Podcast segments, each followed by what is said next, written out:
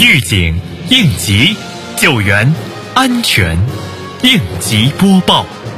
本节目由西安市应急管理局支持播出。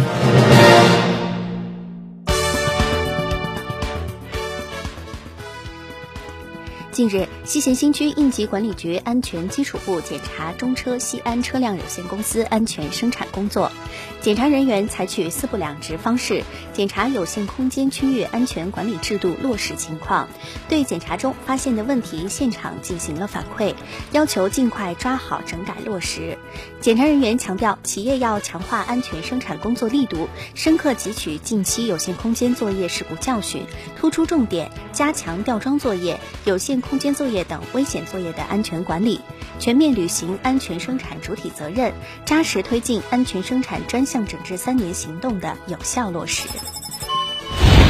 日前，曲江新区组织各相关成员单位参加了陕西省第一次全国自然灾害综合风险普查工作电视电话会议。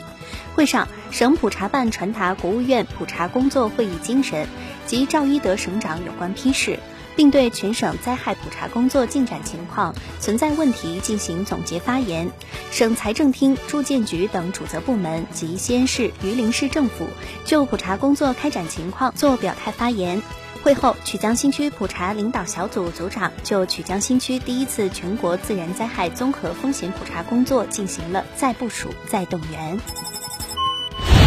近日，碑林区张家村街道继续开展安全隐患排查整治工作，主要对辖区各重点单位和居民小区的消防安全制度是否落实，电线路是否符合要求，安全出口是否保持畅通，疏散指示标志、应急照明灯、灭火器等消防设施是否完好有效等进行了检查。检查中，督促各单位要提高安全防范意识，严格落实消防安全主体责任，加大安全隐患自查巡查频次，及时消除各类安全隐患。